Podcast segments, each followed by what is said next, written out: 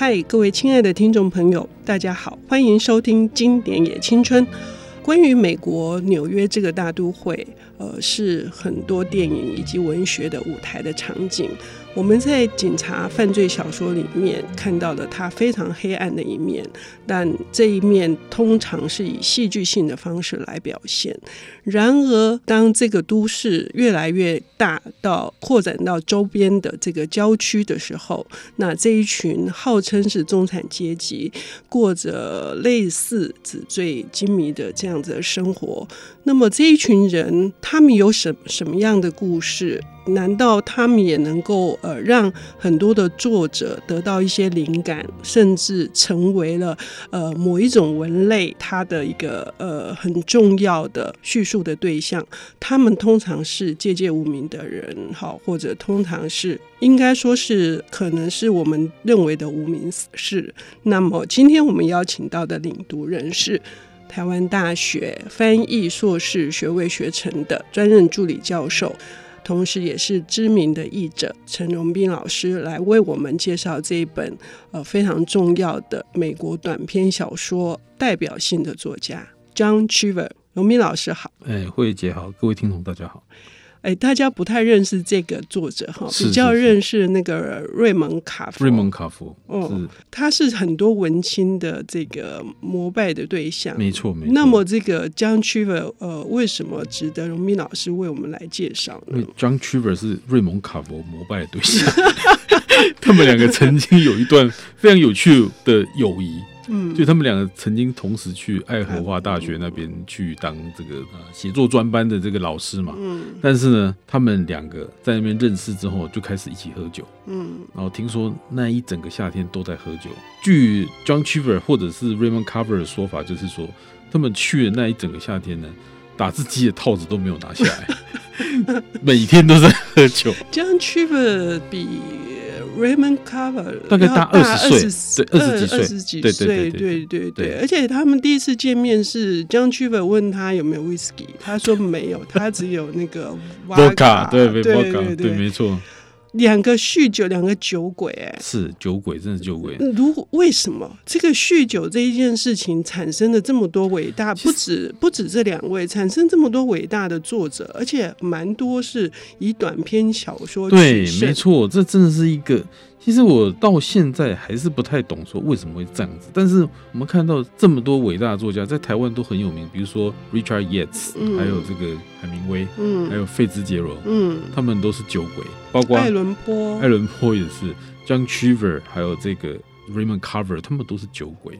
当然，好像 O. Henry 也是。O. Henry 我就不太确定，但是就是 Raymond Carver 跟 John Cheever 他们可能是蛮有代表性的。但是后来就是 Raymond Carver 跟 John Cheever 他们都有戒酒，都到最后有戒酒。嗯，可是两个都是戒酒完没有多久就挂掉了，这是一个不要随便戒酒。所以呢，是这是一种苦闷吗？其实我觉得可能是。我觉得啦，就是他们可能觉得说，有些时候你就是要去，因为他们除了喝酒之外，他们不光是喝酒，他们笔下的那些人都是喝酒。嗯嗯嗯。那喝酒的话，就会有很多状况发生。就是你要，如果你真的要去体会那种状况的话，你可能就是要喝酒。而且像说真的，John Cheever。他自己的妈妈就是也是喝酒喝到死掉，他妈晚年有非常严重的糖尿病，可是据说他就是不想活了。他不想活，他也没有吃安眠药，也没有呃这个比如说上吊，他就是去买了两箱的威士忌，然后呢一直喝一直喝，喝到最后就死掉了。所以这个可能我觉得喝酒这件事对他们这些人来讲是一件蛮重要的一件事情，就是呃可能就是双面刃吧，就是一方面他们知道喝酒不好。可是另外一方面，他们也没有办法摆脱这个习性。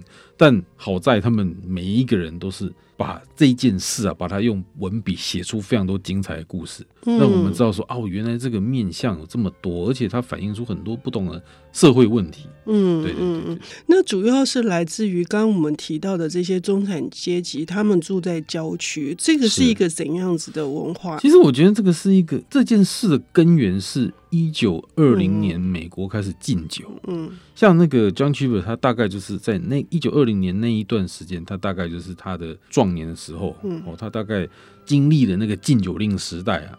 那禁酒之后呢，结果就是大家就更喜欢喝酒。嗯，这是一个人性就非常奇怪的地方，就是有些事情呢，你就是越被禁止，就会越越想去做。嗯，那所以美国在一九二零到一九三三年是禁酒的。嗯，可是这十十三年内啊，美国的做酒的这个行业啊，大发利市，嗯。真的是发大财。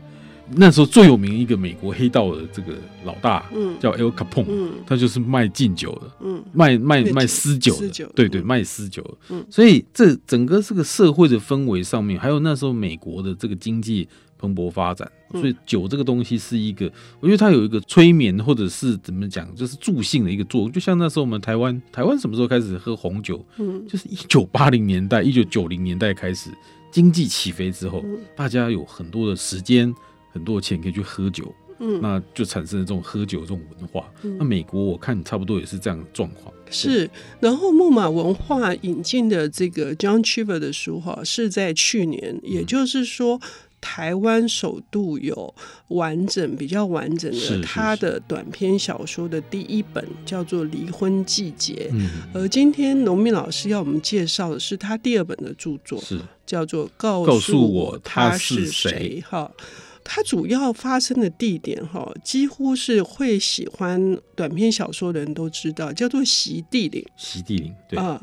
但这个席地岭这个字这个词哦，这个地名是很难翻译的。嗯这从中我们也可以看出来，翻译是多么困难一件事。嗯那那个余国芳老师啊，是把这个席地岭 （Shady Hill） 嗯把它翻成席地而坐那个席地嗯。席地里，这个翻起来也是蛮俏皮。可是哈，这个 shady 这个词在英文里面是不是好词？嗯？shady 是什么？它有双重意义。嗯，因为 shady 它有可能说就树荫非常多的，嗯，但它有另外意思，就是因为 shade 也有鬼魂的意思，嗯。就是你可以翻把它翻成鬼影重重的，嗯。所以你就可以说这个地方它看起来光鲜亮丽，嗯。但是呢，其实有非常多问题，嗯黑暗面都暗藏在这个光鲜亮丽的生活的之下。嗯。所以你可以看到那些这个中产阶级生活在席地岭这地方啊，大家都过得非常好，然后都有工作，然后都有很多时间，小孩读的也都是私立学校，要花很多钱的。但是呢，他们其实很多人都是对自己生活不满意，然后为此而喝酒，然后夫妻之间就是常常吵架啦，然后最后还有就是很多偷情的都有啊。所以这个是这个席地岭最大的问题。嗯，就是说，他是一个可能他们过的人人称羡的这个生活，但是在精神上是非常空虚的。嗯那我觉得 John Cheever 他最厉害的地方就是，虽然说这个故事里面啊，这这一类型故事里面，它包括各种很相似元素，喝酒，嗯然后婚姻失和，嗯还有这个对于工作的不满，这些非常类似的元素。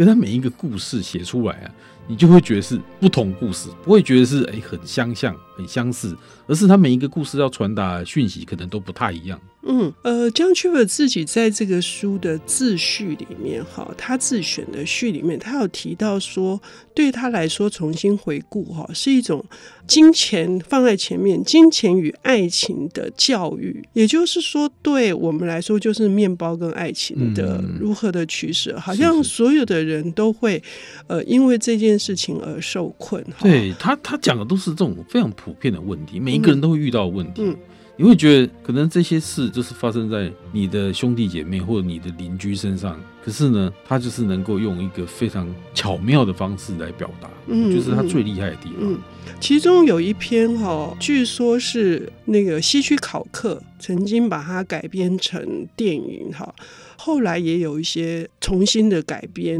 叫做《五点四十八分》。是是是，我深深的体会到是金钱与爱情教育的一个非常好的范本啊。是是是。我们要休息一下，等一下回来听农民老师为我们谈这一篇名作。好，谢谢。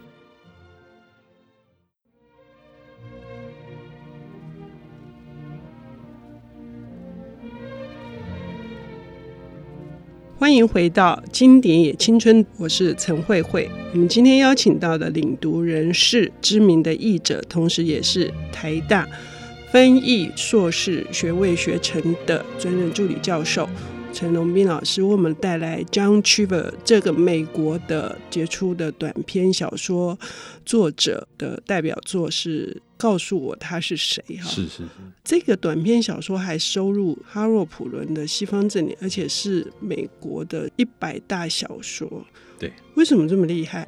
因为他就是写的非常厉害。我们刚我们刚刚提到那个五点四十八分 five forty eight 这一篇啊，其实我觉得他真的是他融合了非常多美国社会的因素。嗯，第一个，比如说这种通勤的这种这个上下班生活方式，其实我觉得可能日本也是这样，就是说他们的郊区非常大，然后你可能火车你要坐非常多站才会到，那所以在火车上会发生很多事情。那第二个就是。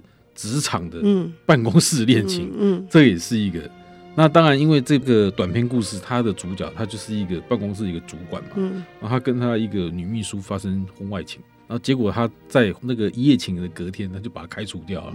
这这是一个非常残忍的事情。所以那，没有料到那个这一位女秘书啊，她就抓狂了，嗯，他就上了火车呢。其实这个从这个故事的一开始那个描述的那个的那个方式，你就会开始就想象说，这个男主角会不会因为做这么不道德的事情，就会发生什么不幸的事件？嗯，我觉得这个是吊读者胃口一个非常厉害的一个手法。嗯，我觉得这个第一篇跟上一次离婚季节第一篇《再见我的兄弟》也是一样。嗯嗯，再见我的兄弟，他也是有有一种那种悬疑感、紧张感，你就一直想知道说，哎。接下来到底会怎么样？嗯、所以呢，哎、欸，我们在这里就不要爆雷了。嗯，我们就只说这个上了火车之后呢，大家就可以知道说，那个女主角就拿枪出来，就威胁男男主角这样子。所以我觉得这个悬疑的这个部分，它真的是吊这个读者的胃口，所以我想才会被希区考克改编成这个电影的作品嘛，嗯、对不对？嗯，而且呃，一开始的时候是这个女生是，她是自述，她是。呃，在医院住了三个星期，是是，好不容易找到这个工作，是是，而且这个男生进去他的房子像鸽子笼一样，几乎所有家具都没有办法归到正确的位置，所以也是一个阶级的问题，是是，就是说金钱跟阶级，然后最后他真的就是狼心狗肺的，对不起，要用这种方式哈。但是这个对这个男的而言，当他在那种紧迫感来自于在追踪哈，嗯，可是当这个男的他还是在想，他要过着他自己的比较如常的婚姻生活，嗯，这一点会让人家觉得惊悚，就是那个对比，他同时在过着如常的家庭生活，然后他同时可以去劈腿，对。可是 John Cheever 把它做一个很剧烈的一个反差。对对对，没错。其实很多故事都是这样，就是它里面的那个呃男女主角最后都会发生这个婚外情的关系。嗯。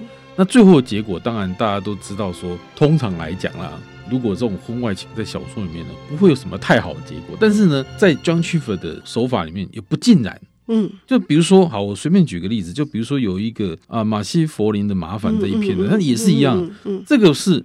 女主角劈腿不是男主角劈腿，因为马 Marcy Flint 她是女主角，是一个老婆，她因为参与镇上的这个公共事务啊，所以跟另外一个人有发生关系。结果那个 那个她老公，她一气之下，她就登上游轮要到意大利去。然后她，我觉得这个它里面有一句非常关键的话，她一直在讲说，我终于可以摆脱席地岭这个地方，这个地方什么大家穿成什么样啊，什么，她反正就有非常多她讨厌的地方。这边也可以看出来说，其实。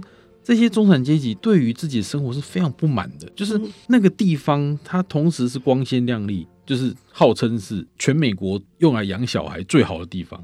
如果你要生儿育女的话，最适合住在那个地方。可是它有非常多道德上的缺陷，有非常多生活上的不满，有非常多说真的对自己健康不知道，因为那些人啊，一天到晚在开 party，一天把自己喝得非常醉，这样子。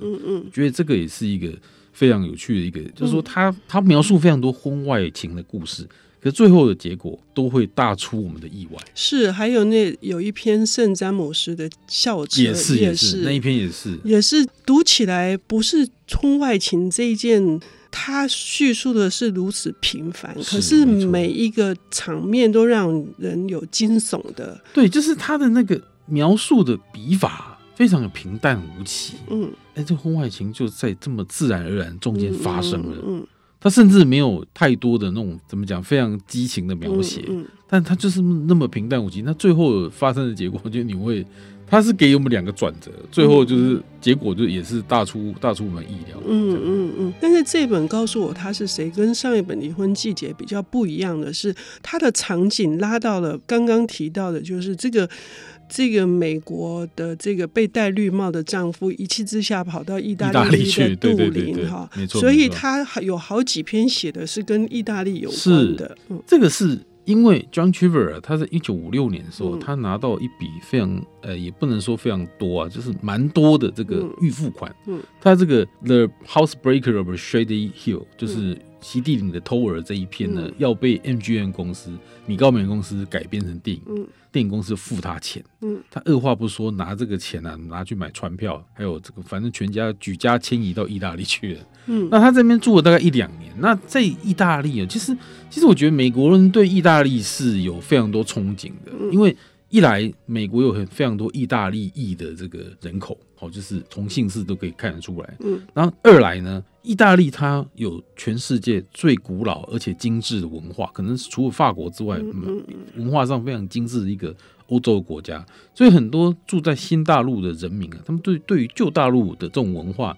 是充满憧憬，特别是 John Cheever，他听说他在去这个意大利之前，他一天到晚在听意大利歌剧的唱片，嗯，什么杜兰朵啊，还有这个茶花女啊这些哦，他一直听这个。然后呢，比较遗憾的是，他他们家完全没有去学意大利文，然后他们就全部都去了。嗯，好，那后来他在那边住了一两年之后，他也写了大概六到八篇的这个。相关的故事，我觉得都反映出旧大陆跟新大陆之间的这种文化上的冲击。像哦，有一篇叫做《美丽的语言》跟《罗马男孩》这两篇啊，它里面的年轻人啊，里面两个美国男孩，他们都不想要继续住在意大利，是他们就是不习惯。嗯，那但是你比较老一辈的那个角色呢，他们就觉得啊，意大利这个地方。好漂亮哦！这个巷巷道有那个咖啡香传出来，然后呢，这个意大利这种呃意大利语这种语言呢，好美啊！这个是 John Cheever 他自己的感想，他那时候就学了很多意大利文，他把这个感想放到这个小说《美丽的语言》这一篇里面。那就是很多人就是基于很多不同的理由，是有些人就是想要一直留在意大利，有些人是拼命想要回到美国去。这个充分反映在这几篇故事上。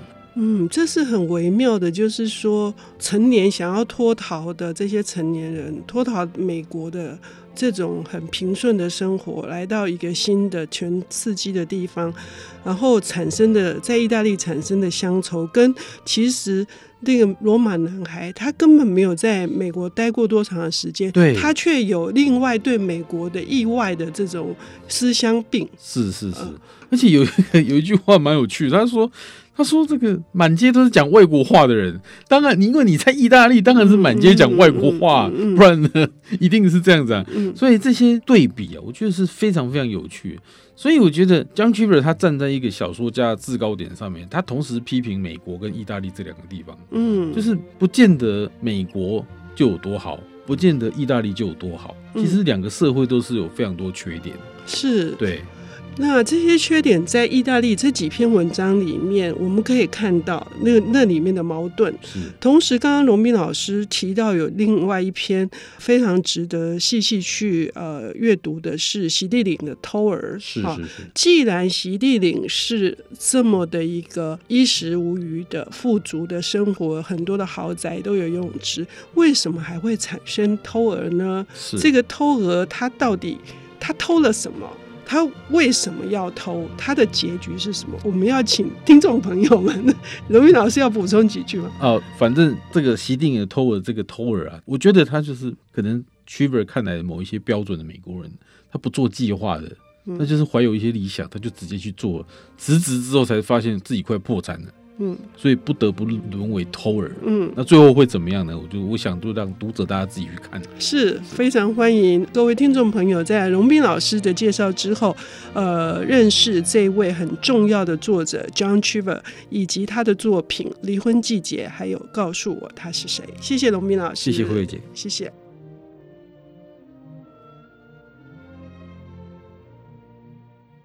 本节目由 IC 之音与瑞木读墨电子书联合制播，经典也青春与您分享跨越时空的智慧想念。